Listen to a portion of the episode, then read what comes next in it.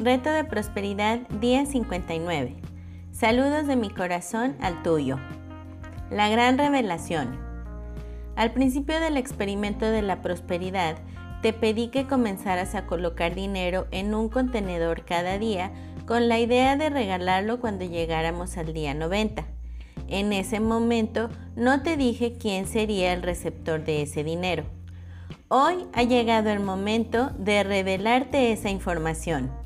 Pero antes, quiero regresarte un poco en el tiempo. ¿Recuerdas la historia acerca del hombre que paseaba a su perro a quien se le acercó un mendigo? Si lo recuerdas, puede ser que también recuerdes que más adelante en la misma historia, cuando el hombre se dio cuenta de que el mendigo había usado el dinero imprudentemente, se enojó y decidió que nunca más daría dinero. Si no lo recuerdas, fue en el día 12. En la historia, el hombre descubrió, como todos debemos hacerlo, que cuando dejamos de dar a los demás, somos nosotros los que sufrimos. Esto es porque el dar es tan necesario para que podamos vivir una vida completa y balanceada, así como el exhalar una respiración es importante para poder inhalar. Hay un flujo y un reflujo inherente en todo en la vida. Cuando nos negamos alguna parte de este proceso de dar y recibir, nos salimos del flujo natural y nos alejamos de nuestro propio bienestar así como el sostener la respiración no solo nos evita exhalar, sino que nos evita respirar por completo. En la historia contada anteriormente, después de mucho sufrimiento, el hombre que se había negado a dar a los demás eventualmente se dio cuenta de su error y utilizó el poder de su imaginación para reconstruir el escenario en su mente. Al hacerlo, mentalmente creó un resultado benéfico para todos los involucrados. Y eso es lo que te estoy invitando a hacer hoy.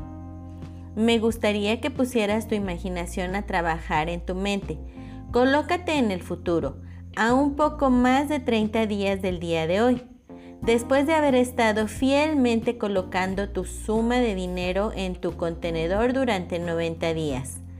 Ahora tienes el dinero disponible para regalarlo a alguien que se beneficiará con tu regalo.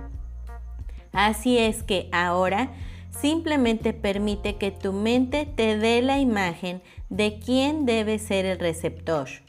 No trates de forzar una imagen de quien creas que es el receptor perfecto. Simplemente relájate y deja que llegue una imagen a tu mente. En este momento no necesitas saber un nombre, un lugar ni un tiempo. Simplemente necesitas imaginarte dando tu regalo a la persona a quien le debe de llegar. E imagina también que todos los involucrados en el proceso se benefician.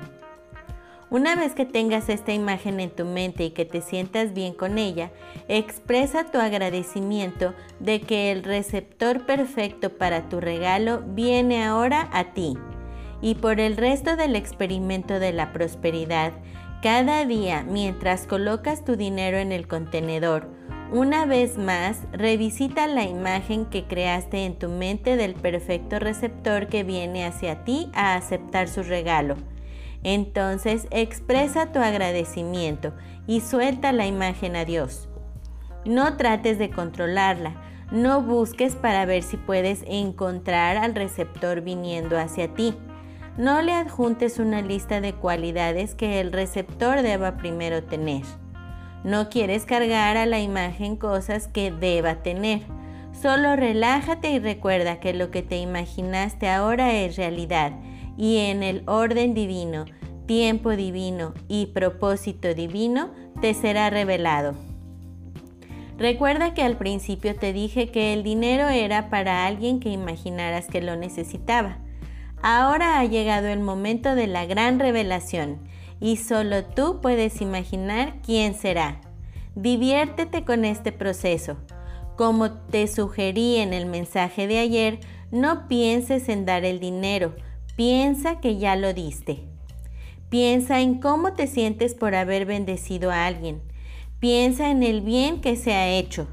Piensa en lo mejor para el receptor. También y en tu mente, mira al receptor con poder gracias a tu regalo para que él o ella devuelva el favor haciendo algo por otra persona. Y mientras lo haces, comenzarás a sentir un giro ocurriendo suavemente. Ese eres tú regresando a tu centro. Una vez más, estás completamente entrando en el flujo y el reflujo de la vida. Disfrútalo. La acción del día. Lee tu plan de negocio para la prosperidad y las 11 cosas de tu lista de agradecimientos. Toma un momento para pararte firmemente con un brazo alzado hacia el cielo, el puño firme como si te estuvieras agarrando de la mano de Dios.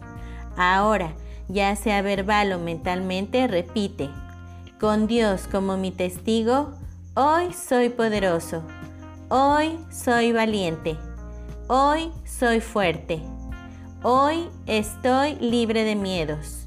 Hoy prospero y vivo cada momento de este día abrazando mi verdadera naturaleza, siendo la persona que estoy destinada a ser. De hoy en adelante, esta es mi verdad. Coloca tu cuota de dinero del día de hoy en tu contenedor y lee la afirmación que está en el contenedor tres veces. Espera recibir algo en regreso. Bendice a todos los que están a tu alrededor, incluyendo a los otros participantes en este experimento. Imagina cómo aquellos a quienes bendices prosperan y se rodean del bien. Entonces bendícete a ti mismo e imagina lo mismo. Puedes continuar bendiciendo a la persona o personas en tu lista de bendiciones. Lee todas las bendiciones que llegan por correo electrónico, WhatsApp o Messenger tus bendiciones están haciendo una diferencia. El leer las respuestas te dará la oportunidad de verlo por ti mismo. La afirmación del día. Soy parte del flujo y reflujo natural de la vida. El pensamiento del día. El dar nos libera del conocido terreno de nuestras propias necesidades abriendo nuestra mente a mundos inexplicados, ocupados por las necesidades de otros. Barbara Bush Reto de bendiciones día 59. Saludos de mi corazón al tuyo. El vuelo de los patos. Los patos vuelan todos juntos en forma de V. La ciencia nos dice que el movimiento de las alas crea un cojín de aire que sostiene al pato que se encuentra detrás del primero.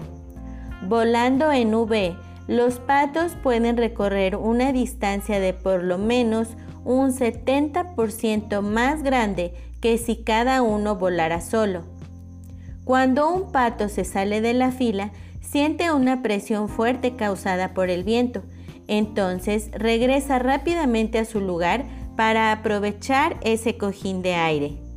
Cuando el pato que va en la punta se siente cansado, deja su lugar y otro pato toma el lugar de la cabeza, que ocupará otro que esté más descansado en ese momento. Los patos que van detrás graznan para animar al que va adelante, para que mantenga la velocidad. Para terminar, cuando un pato se enferma o está golpeado y tiene que salir de la V, Dos patos lo acompañan para ayudarlo y protegerlo. Se quedan con el pato enfermo hasta que esté capacitado para volar o hasta que muera. Solo en ese momento regresan al grupo. Por otro lado, en los grupos, las familias, las clases, cuando se comparte y se ayudan entre ellos, se consigue el mismo efecto que los patos. Cuesta mucho menos volar juntos que cada uno por separado. Si alguien se quiere ir como el pato que abandona el cojín de aire, se da cuenta que se queda solo y de que cuesta mucho más hacer las cosas que si estuviera acompañado. Además, los patos se ayudan entre ellos cuando el pato que está en cabeza se siente cansado o cuando graznan para animarle. Colaboran entre ellos, porque todos ellos tienen un mismo objetivo. Nosotros a veces también graznamos, pero no siempre es para animar. Por eso, si voláramos como los patos y tuviéramos tanto sentido común como los patos, nos ayudaríamos siempre unos con otros. Te amo, gracias. Te amo, gracias. Hasta luego. Bendiciones infinitas y que la paz sea en ti.